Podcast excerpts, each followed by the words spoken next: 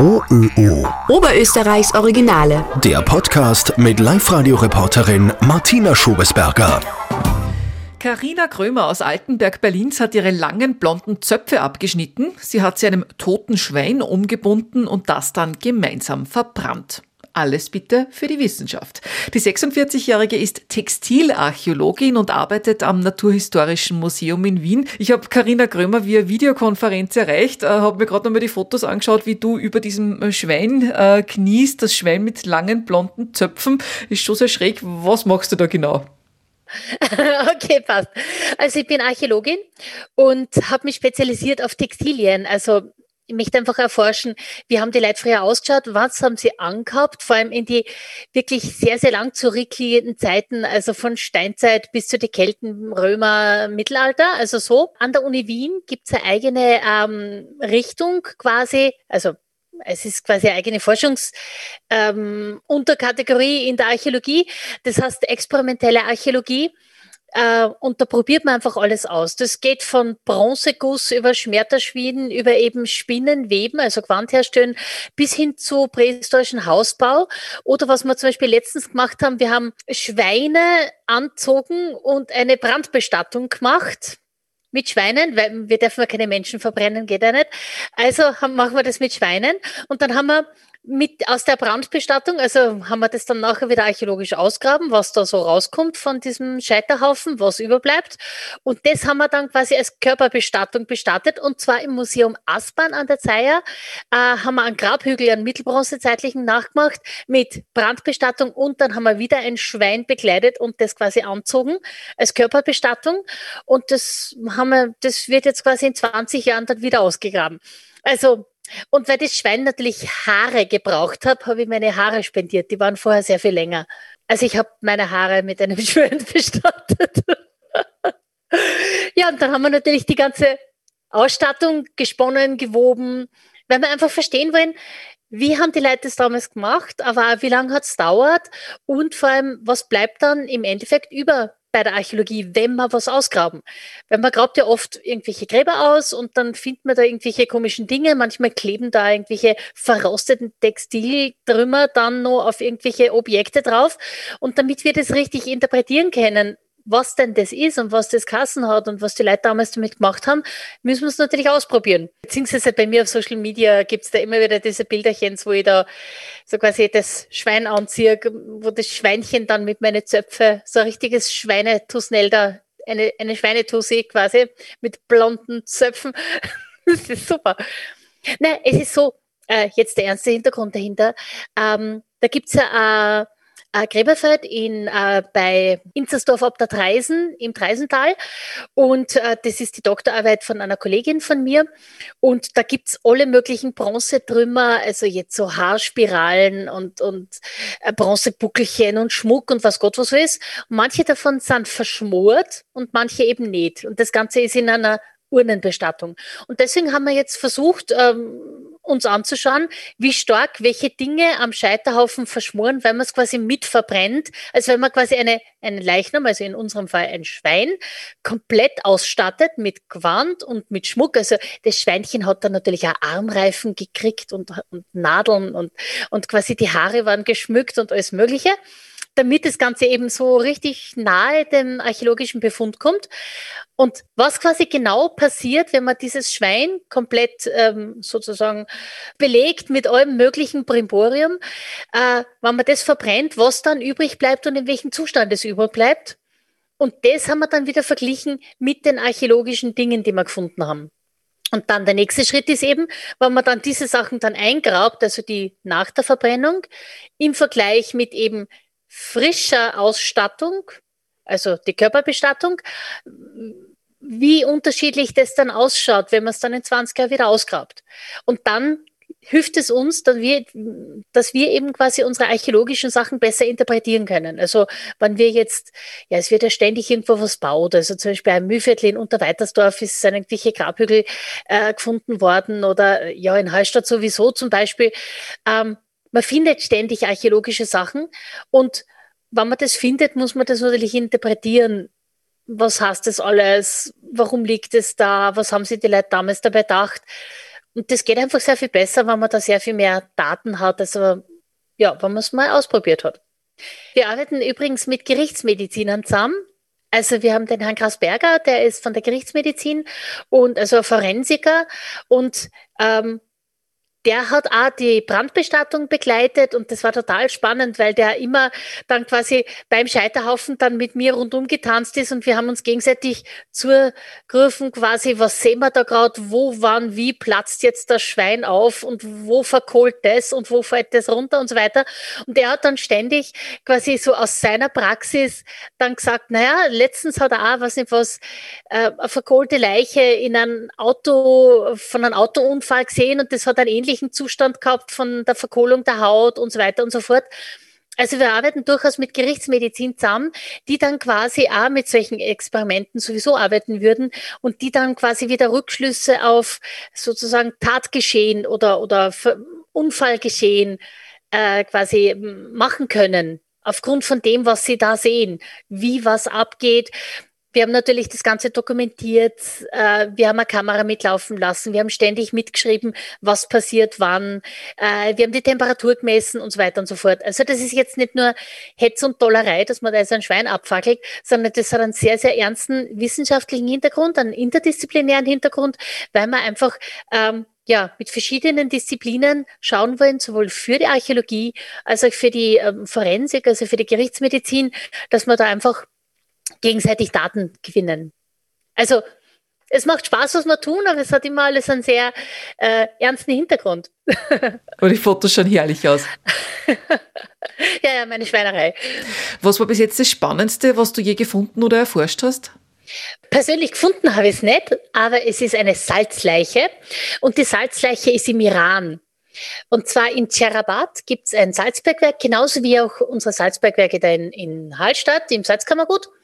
Und der Vorteil in Tjerabat ist, dass es dort wirklich auch Menschen gefunden worden sind, die quasi verschüttet worden sind vor über 2400 Jahren, die quasi im Salzbergwerk gestorben sind, die aber durch das Salz komplett konserviert sind, inklusive ihrem kompletten Quant. Und das ist wirklich sauspannend.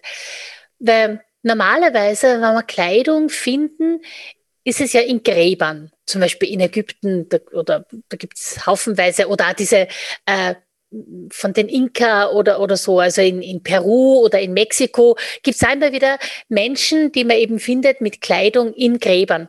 Nur die Gräber, das ist natürlich was sehr Spezielles. Das ist denen nach dem Tod angezogen worden, weil eigentlich in fast keiner Kultur egal wo weltweit, wird der Mensch wirklich in dem Quant bestattet, in dem er stirbt. Ich meine, das ist ja bei uns heutzutage nur so. Wenn wer stirbt, dann wird er meistens nachher gewaschen, gesalbt, wie auch immer, hergerichtet, wieder angezogen oder auch nicht. Kommt immer auf die Religion an oder auf die Gegend, wo man ist. Aber es passiert eigentlich immer irgendwas, dass der Mensch nicht eins zu eins, so wie er verstorben ist, in dem Gewand, in dem er verstorben ist, dann irgendwie unter die Erde kommt oder eingeäschert wird oder sonstiges. Äh, und deswegen ist es auch in der Geschichte so, das wissen wir, auch beim alten Ägypten war das so. Und deswegen ist eigentlich ein Quant, dass man auf äh, in Bestattungen, in, in Gräbern findet eigentlich immer so eine, sehr sozusagen eine, eine zeremonielle Zugabe. Die hat was zu tun entweder mit der Religion, also ist dann entweder besonders einfach oder besonders prunkvoll oder was auch immer oder hat spezielle Symbole dabei. Oder sie hat auch was zu tun oder und mit der Familie, also was kann die sich leisten oder was will die Familie darstellen und so weiter und so fort. Das heißt, es ist nicht man kann das nicht gleichsetzen mit dem, was Menschen dann bei ihrer Arbeit angehabt haben oder im normalen Leben oder bei Festlichkeiten. Ja, ich meine, das ist ja heutzutage auch noch so, dass wahrscheinlich der Opa, der da mit einem Anzug bestattet wird, wahrscheinlich den Anzug nicht sehr oft in seinem Leben angehabt hat, vielleicht irgendwie bei einer Feierlichkeit, bei einer Hochzeit, bei einer Taufe oder sonstiges. Aber im Prinzip hat dieser Anzug der da im Sarg drinnen ist, quasi nicht wirklich viel mit dieser Person im normalen täglichen Leben zu tun. Ähm, ja, und das ist das, was diese Salzleiche aus Cherabat so derartig ähm, wertvoll macht, weil die ist aus dem alten Persien, die ist aus ja, 400 vor Christus und die hat einfach das an, was sie zum Arbeiten in dem Salzbergwerk angehabt hat und ist darin quasi verstorben. Und das gibt uns jetzt einen völlig neuen Blick auf, äh, ja, wie, wie, wie haben die Leute mit, mit Kleidung, ja, wie sind sie damit umgegangen? Oder hat es überhaupt schon so Funktionskleidung gegeben, zum Beispiel für Bergmannstracht oder eben nicht? Ähm, dann muss man das natürlich vergleichen mit, mit so äh, Darstellungen. Zum Beispiel gibt's da in Persepolis, das ist die alte halt, äh, persische Hauptstadt, gibt's äh, äh, äh einen Königspalast und äh, da gibt es eine riesengroße äh, Stiege, wo eben alle möglichen Menschen dargestellt sind aus dem alten Persien. Das ist jetzt gerade im British Museum, also dort ist es ausgestellt. Und dann kann man das vergleichen mit solchen Darstellungen. Ist es quasi dasselbe? Haben die Leute dasselbe Gewand an wie eben diese Salzleiche oder ist es anders? Und dann kann man dann wieder Rückschlüsse ziehen, so quasi, naja, ist jetzt das, was quasi der angehabt hat, war das was, was alle so angehabt haben, was auch hochgestellte Personen angehabt haben, oder ist es was Spezielles für die Arbeit im Salzbergwerk? Also es ist wirklich total spannend. Und was hat die Salzleiche angehabt? Also er hat so eine, eine knielange Tunika angehabt und eine Hose, die ist total witzig, weil die ist nämlich in einem Stück gemacht. Also diese Hose ist äh, so quasi so ein kreuzförmiges Ding, das einfach nur zusammengeklappt ist, seitlich zusammengenäht und dann ist eine Hose draus worden. Also nicht aus vielen verschiedenen Teilen zusammengesetzt, sondern wirklich aus einem Stück Stoff zusammengeklappt unter Hose. Und das Oberteil ist auch ähnlich. Das ist quasi auch so als kreuzförmiges Ding äh, gewoben worden. Da hat man dann sogar schon den, den Schlitz für den Kopf mit eingewoben. Und dann hat man es dann nur zusammengeklappt, zwei Nähte und es war fertig. Also sehr effizient. Ist total spannend zum sehen, wie die Leute Dinge gemacht haben. Ah, da gibt's dann noch eine Geschichte zu der Salzleiche, das ist total lustig. Weil nämlich bei der Forschung natürlich im Iran muss man natürlich iranisch gekleidet sein, also so mit diesem äh, Schleier also und so weiter und so fort. Und das war für mich natürlich ein bisschen ungewohnt sozusagen. Und dann ist es mir wirklich passiert, also diese Salzleiche hatte die Hand so rauf und ich habe mir dann den Ärmel anschauen wollen und ich schaue und schaue und dann hat sich die Salzleiche quasi mit den Fingern in meinem Schleier verfangen und der Schleier ist mir runtergerutscht. Das war gleich ein völliger Aufschrei, sogar sie, ah, Carina, cover your hair, weil das geht ja natürlich gar nicht. Und ich habe das eigentlich total, ja, äh, interessant gefunden, dass die sehr viel mehr besorgt waren, weil meine blonden Haare sichtbar waren, als wie dass ich dieser wertvollen antiken Mumie da vielleicht die Finger brich. Also, und dann bei der Rekonstruktion vom Quant, von der Mumie von Gerard, natürlich ein Problem, war man nämlich ähm, äh, ja, also Stell dir vor, wenn du dir jetzt zum Beispiel anschauen willst, wie die Bluse, die ich gerade anhab, wie da der Schnitt war, ist es natürlich ein bisschen schwierig, sich das anzuschauen, wenn ich wenn es anhab und vielleicht so da liege und mich nicht bewegen darf. Das geht nicht. Ähm, aber natürlich das Salzleich, man kann es ja nicht ausziehen.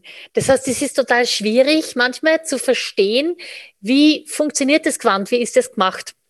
Und deswegen habe ich dann quasi einen, einen ja, Mann mir angelacht, um das quasi auszuprobieren und habe mir ein Stück Stoff genommen, habe mich dann quasi auf den Boden gesetzt vor diesen Menschen und habe versucht, die Hose zu rekonstruieren, indem ich quasi einfach dieses Stück Stoff so um dessen Beine drapiert habe, bis es eben ungefähr so ausgeschaut hat, wie eben an der Salzleiche, die quasi direkt daneben äh, gewesen ist. Das ist ein Vorgang, das mache ich immer so, wenn ich irgendwo nicht konkret dazu kann. Nur in dem Fall war das quasi im Schausaal in einem iranischen Museum. Die Besucher sind rundum gestanden. Eine Dolmetscherin hat simultan übersetzt auf Farsi, was ich da tue. Daneben ist ein Soldat gestanden mit, ja, äh, sozusagen Gewehr im Anschlag, dass ich da ja nichts Komisches mache oder Unanständiges mache. Und alle waren sehr nervös, dass ich ja diesen Mann nicht angreife weil ich als verheiratete Frau und der auch verheiratet und wehe, wenn ich den an den Beinen berührt hätte, das wäre der völlige Skandal gewesen. Jetzt bin ich da so rumgesessen und habe eben quasi versucht, in der Luft rund um dessen Beine ein Stück Stoff zu drapieren interessant. Also das war wirklich sehr spannend. Ach ja. Aber das Tolle ist wirklich, man kommt echt an Orte, wo man sonst nicht hinkommt. Also das war bei einer sehr frühen Reise, da war ich mit Kollegen in Sri Lanka unterwegs.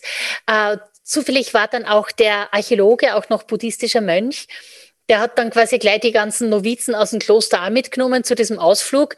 Und dann sind wir da zu einem Tempel gekommen. Ich bin mir vorgekommen wie bei Indiana Jones, echt. Äh, das, da gab es keine Touristen, wir kommen dorthin, alles ist irgendwie so mit Urwald überwuchert, da steht eben dieser Tempel, irgendwelche Affen hüpfen rum und wir, wir kraxeln da diesen Tempel rauf. Hinter mir im Schlepptau fünf Mönche in diesen orangen Gewändern. Also da kommst du wirklich vor wie in einem Film. Es ist wirklich toll. Ah ja, Archäologe sein ist schon sehr, sehr interessant. Karina Krömer aus Altenberg, Berlin. Sie ist leidenschaftliche Textilarchäologin am Naturhistorischen Museum in Wien. Ihr Wissen teilt sie gern und präsentiert es schwungvoll und mitreißend auf der Bühne bei Science Slams. Ähm, gemeinsam mit Biologin Andrea Krapf hat äh, das Publikum Karina Krömer im vergangenen Jahr zur österreichischen Staatsmeisterin im Science Slam gewählt. OÖO. Oberösterreichs Originale.